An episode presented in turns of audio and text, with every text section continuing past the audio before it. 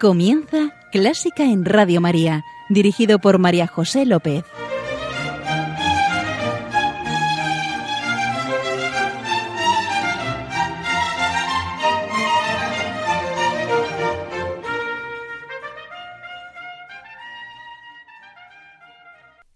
Bienvenidísimos a Clásica en Radio María, la música divina.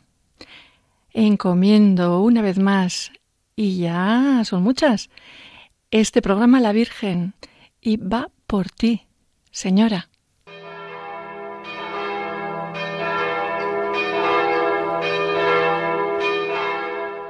Hoy en nuestra oración seguimos pidiendo al Señor, por intercesión de María, por el fin de la pandemia, da el descanso eterno a los fallecidos, consuela a sus familiares y da salud a los enfermos. Cuídanos, Señor.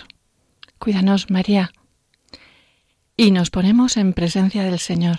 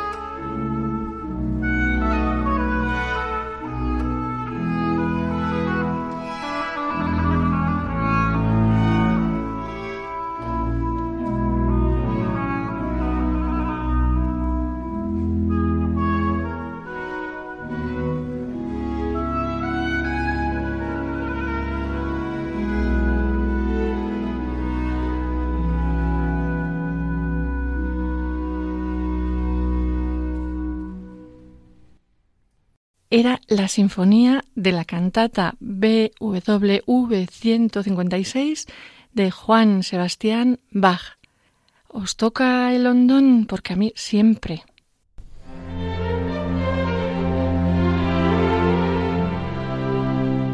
Y aquí está con nosotros nuestra invitada de hoy, María José Miranda. Hola María José. Hola María José. Bueno, aquí a dúo. A dúo, a dúo. Tocayas. María José Miranda es profesora de Historia del Arte, amante de la música y cantante de coro. Sí, eh, tanto es así que, bueno, el programa hoy gira en torno precisamente a la música coral. Bueno, y está aquí porque nos hemos conocido, por supuesto, eh, cantando, claro. Importantísima esa relación tan estrecha que tenemos todos los que participamos en los coros. Sí, nos has anticipado que el programa de música coral. Y añado sacra, porque al final quiero también subrayar que la música que vamos a escuchar está orientada al adjetivo sacro, es decir, toda aquella música que nos ayuda a estar en relación y estar elevando nuestra, nuestra mirada y nuestro espíritu hacia Dios. Y es a través de su palabra y por lo tanto eh, todas las piezas que vas a escuchar tienen mucho que ver con la palabra de Dios y con la música. ¿Y por dónde vamos a empezar? Pues vamos a empezar por Palestrina. Él mismo, este mismo músico, escribió esta frase, la música debe dar un espíritu vivo a la palabra. Y qué mejor manera que escuchar una obra suya que creo que lo pone de relieve. Sicut ¿verdad? Dame esa sorpresa estupenda. Efectivamente, María José. Sicut Cervus para todos vosotros. Sicut Cervus que igual te sonará, querido oyente, porque mm, para mí es oración y la he utilizado a menudo y que es maravillosa. Pues vamos a escucharla y detenernos también en la importancia que tiene como, como el autor o el compositor acoge las palabras, en este caso el Salmo 42, que eh, María José os va a recitar. Como la cierva sedienta busca las corrientes de agua, así mi alma te busca, mi Dios.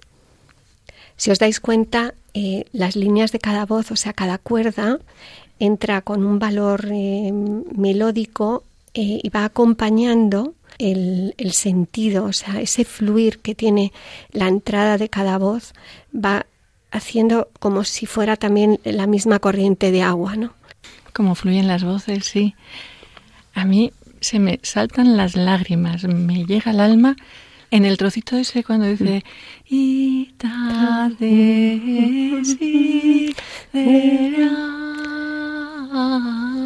expresa una magnitud de deseo del Señor sí. o de búsqueda. Sí. Ya sabes, como la cierva sedienta busca la corriente de agua, así te busco, Señor.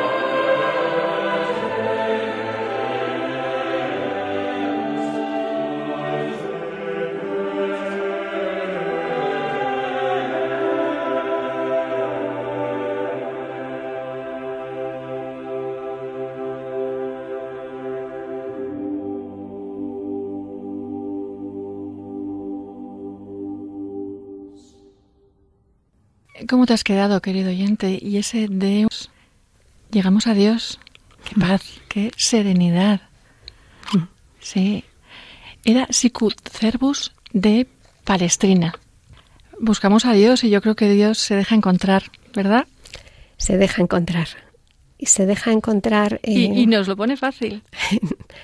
nos lo pone fácil porque se ha hecho hombre entre nosotros. Es decir, la palabra se hace carne y habita entre nosotros. Ese es el hilo de la próxima pieza que he escogido, que se apoya en una antífona eh, que se canta en transfiguración, pero que siempre hace alusión al nacimiento de Cristo.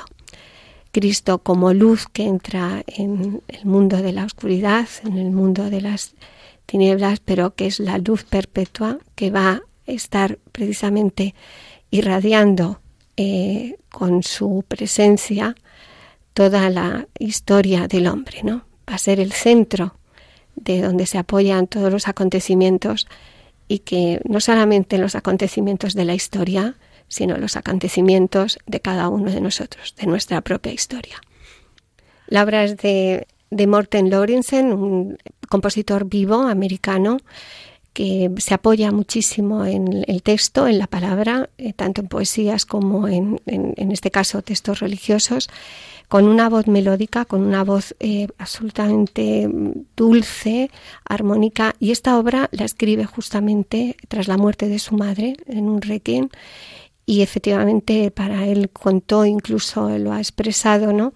que fue como un descanso, una paz, esa luz ¿no? que penetró tanto en su alma como también lo de los oyentes. Ya lo veréis. Oh Nata Lux, oh luz nacida de la luz, Jesús, Redentor de los siglos, dígnate por misericordia a aceptar las súplicas y oraciones de los que te imploran. Oh luz, nacida de la luz.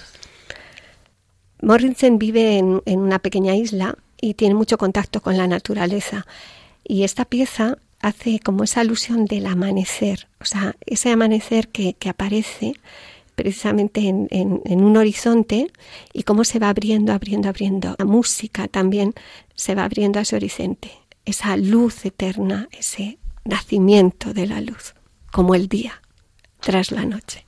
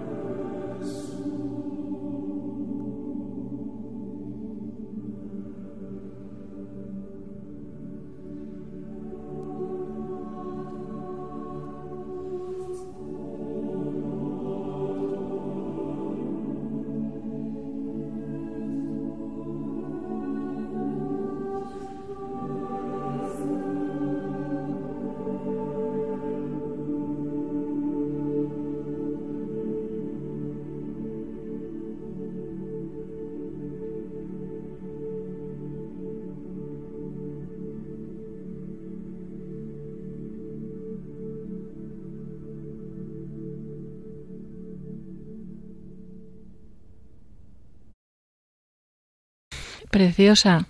Mm, sí, preciosa María José. Me, me recordaba reminiscencias de, de Nimrod.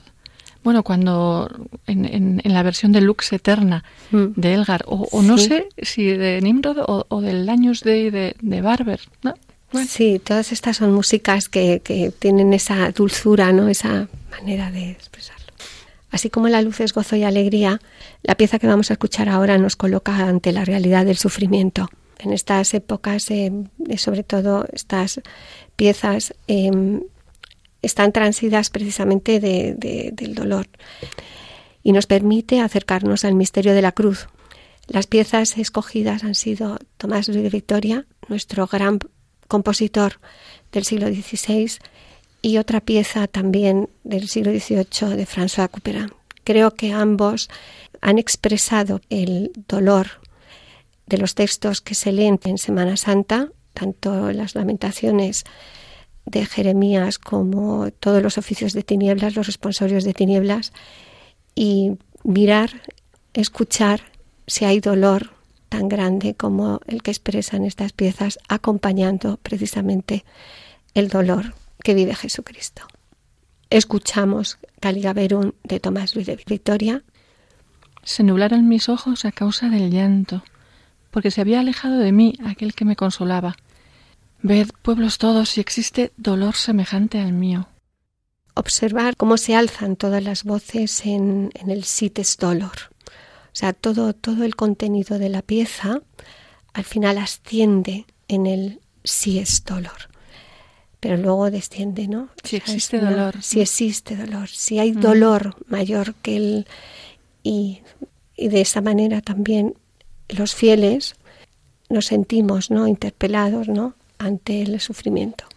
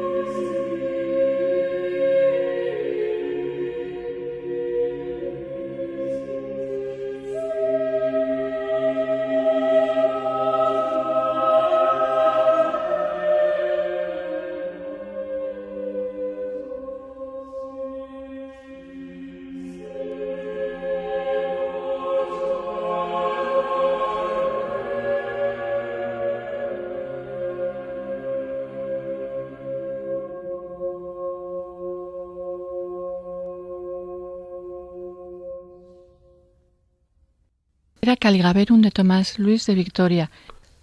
La siguiente obra es de François Couperin. Eh, fue un encargo que le hicieron unas pequeña, una pequeña comunidad de religiosas y lo que más me llama la atención de esta es la reducción de elementos. Son solo dos voces frente a toda la polifonía que hemos escuchado, que son grandes coros, y cómo solo con dos voces es capaz de trasladar el sentido del texto litúrgico. Texto que dice, el enemigo ha echado mano a todos sus tesoros, ella ha visto a los gentiles penetrar en su santuario, aunque tú habías prohibido que entraran en tu congregación. Todo su pueblo entre gemidos anda buscando pan. Ofrecían sus tesoros por comida para reanimar su espíritu. Mira, Señor, fíjate cómo estoy envilecida. Es el dolor que sentía el pueblo de Jerusalén ante el abandono del templo. Mm. Entonces, eh, lloran ¿no? por la pérdida, pero en el tercer lamento, que es el que Cooperán recoge, ven algo de esperanza, o sea, piensan que suplicándole a Dios, esto es una, una, una maravillosa, de hecho finaliza, Jerusalén, vuélvete hacia el Señor. Es decir, ante, ante la desesperanza está la esperanza de pedirle a Dios. Es precioso, o sea, me parece que incluso la música lo recoge, ¿no? Hay esperanza, ¿no? No todo está perdido siempre y cuando nos acerquemos al del que emana toda fe, del que emana toda toda dulzura, del que emana todo, toda gracia.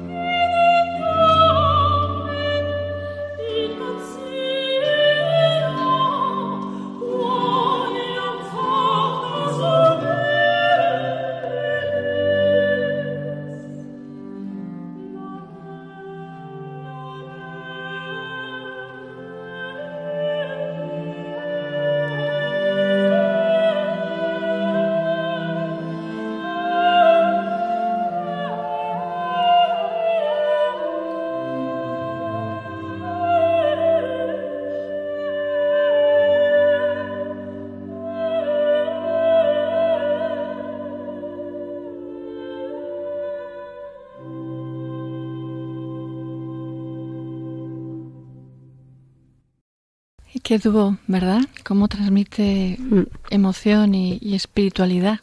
Era, era, estaban, las voces eran de Montserrat Figueras y, y la Kirz eh, y la orquesta era Jordi Sabal.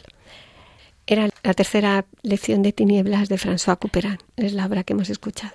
Tras esta pieza os propongo eh, escuchar una música y un texto que está lleno de esperanza. La obra es de Tomás Tallis, también una otra música coral eh, extraordinaria que recoge las palabras de Jesús cuando acompaña a los apóstoles en la última cena, prometiéndoles un consolador, el Espíritu Santo. Si me amáis, guardaréis mis mandamientos, y yo rogaré al Señor que os dé un intercesor, para que esté con vosotros para siempre, el Espíritu de la verdad.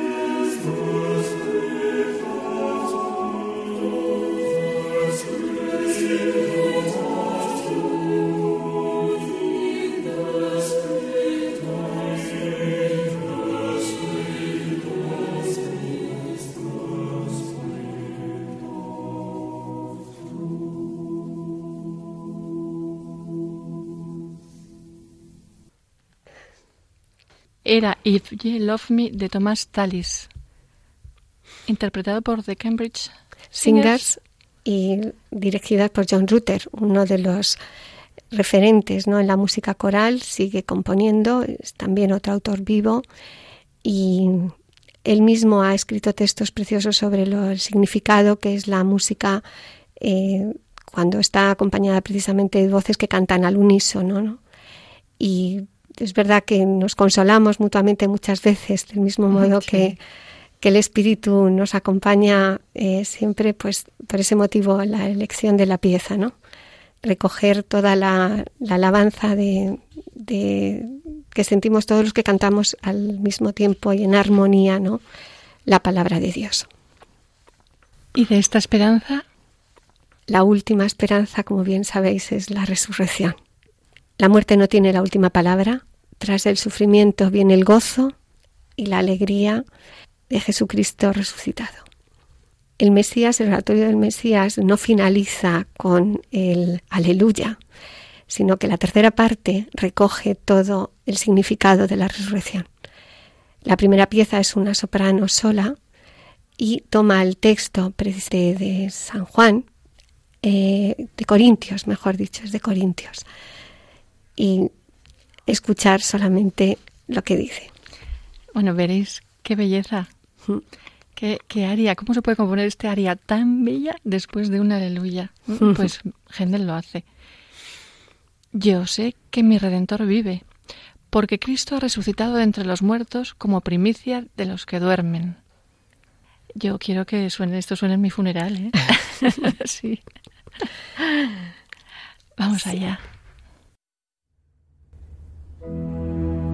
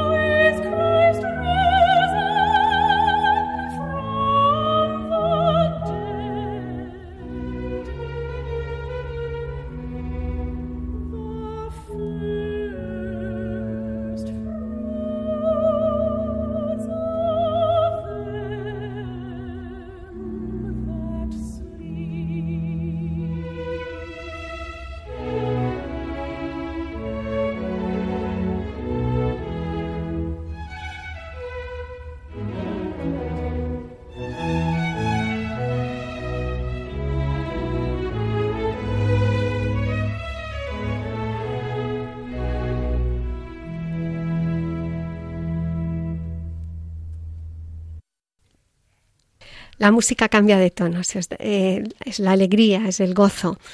Y nadie como Händel ha logrado expresar precisamente esta misión que le ofrece como compositor la música, la misión de expresar la alegría, ¿no? De que Jesucristo ha resucitado. Y la pieza que, acabamos de escuchar, eh, él mismo decía que no buscaba entretener, ¿no? sino eh, cuando le, comentaron que, que, buena música, cómo les había entretenido, cómo, bien, cómo habían disfrutado con ella. Y él dijo, él mismo decía, se pone, qué pena, porque yo lo que quería era haceros mejores. En ese hacer mejor al ser humano es, es precisamente atraparnos, ¿no? Dejarnos atrapar por el mensaje, ¿no?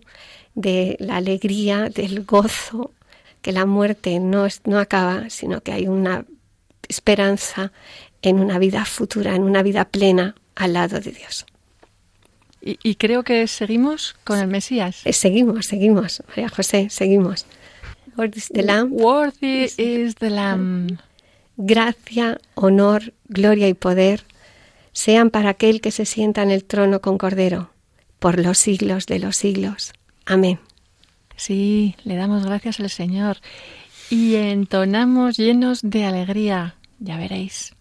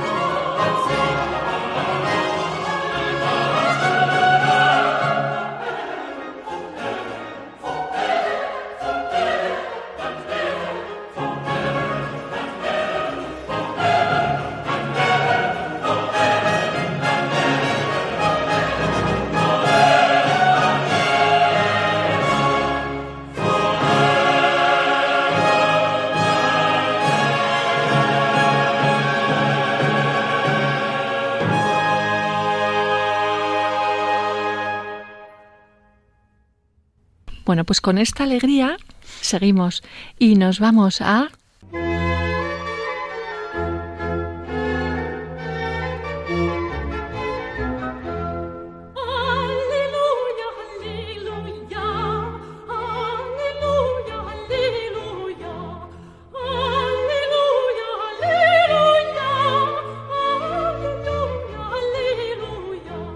Gaudísimo. Dios es alegría. Y María José Mitoca ya nos trae una pieza alegre. Sí. Em, en señal de gratitud por el sí de María, no podría faltar esta alabanza y esa, esa, esa, música ¿no? en honor a la Virgen. Para ello, cantemos, como dice la canción, cantemos todos un Ave María. Cantemos todos como lo ha cantado tantas generaciones, tantas eh, personas, tantos hombres y mujeres en las peregrinaciones a Montserrat, a tantos santuarios de, España. Pero en este caso he escogido Montserrat porque hay un libro rojo que lo llaman libro Bernel y me parece que es una pieza tan alegre que nos ayude a todos a cantar a la Virgen.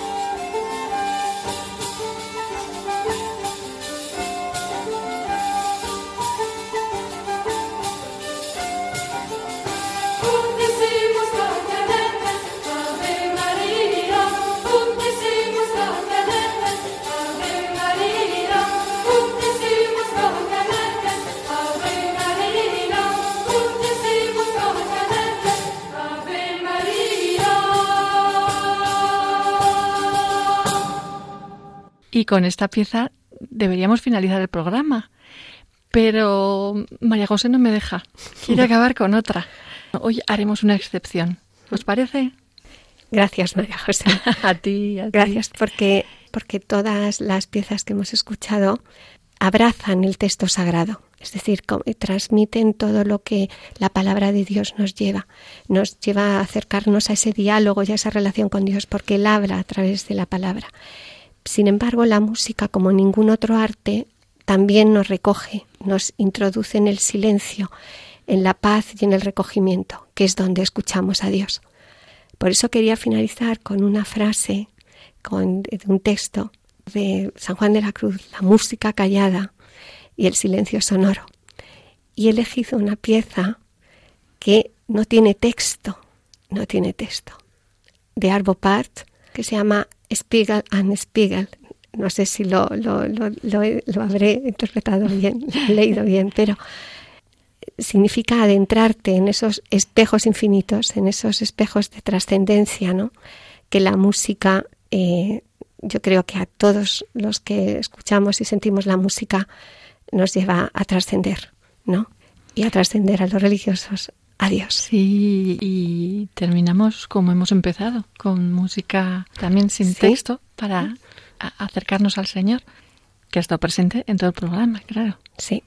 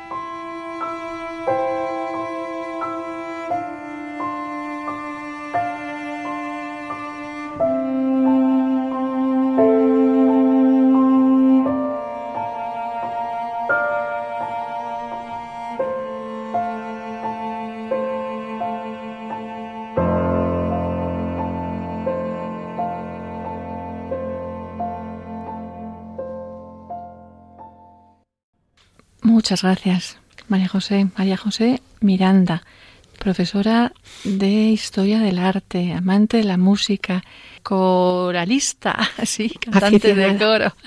Sí, por traernos tu música y traernos a Dios. Sí. Bueno, gracias a ti, María José, gracias al programa y gracias también a Radio María que lo hace posible.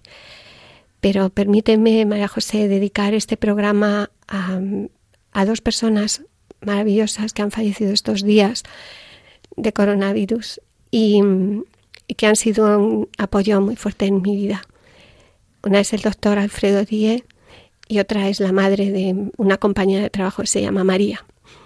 A ellas el programa y a todos aquellos que están sufriendo las mismas consecuencias de, este, de esta triste enfermedad Por ellos oramos, claro que sí. Gracias, Señor. Gracias, señora. Querido oyente, gracias por estar ahí. Espero que hayas disfrutado de este rato de música y oración. Queda con Dios, queda con la Virgen, que te guían y te guardan. Un beso muy fuerte. Dos. Sí.